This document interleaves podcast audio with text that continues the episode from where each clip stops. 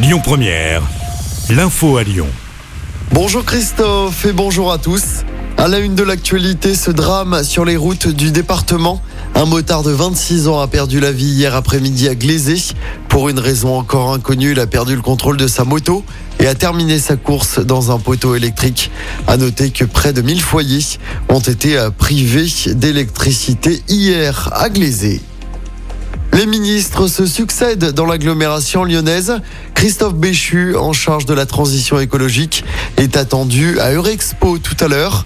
Il participe au congrès HLM qui se tient jusqu'à demain. Olivier Klein, le ministre du Logement, se rendra quant à lui à la Tony Parker Academy tout à l'heure.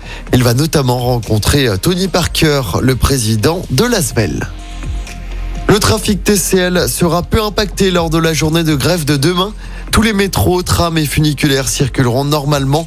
Le trafic des bus sera légèrement perturbé.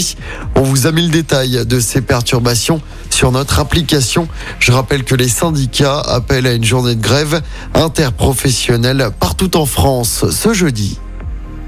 Dans l'actualité également, les réquisitions sont tombées dans le procès des faux papis. Pour rappel, les faits remontent à mars 2018. Deux hommes déguisés en grand-père avaient volé 87 montres de luxe au Luxembourg pour une valeur estimée à plus de 2 millions d'euros. Un employé avait été blessé par balle. Une course-poursuite s'était engagée à hauteur de Villefranche. Des coups de feu avaient été échangés entre les malfaiteurs et la police. Les braqueurs avaient ensuite pris une famille en otage. Des peines allant de 3 à 30 ans de prison ont été requises à Lyon hier. Le verdict est attendu ce jeudi. On termine avec du sport et du basket. La saison débute très mal pour l'Asvel. Deuxième défaite en deux matchs de championnat. Les Villeurbanais se sont inclinés hier soir sur le parquet de l'Adablois. Score final 86 à 82. L'Asvel qui devra se ressaisir dès samedi avec la réception de Bourg-en-Bresse à l'Astrobal. Écoutez votre radio Lyon Première en direct sur l'application Lyon Première, lyonpremière.fr et bien sûr à Lyon sur 90.2 FM et en DAB+. Lyon Première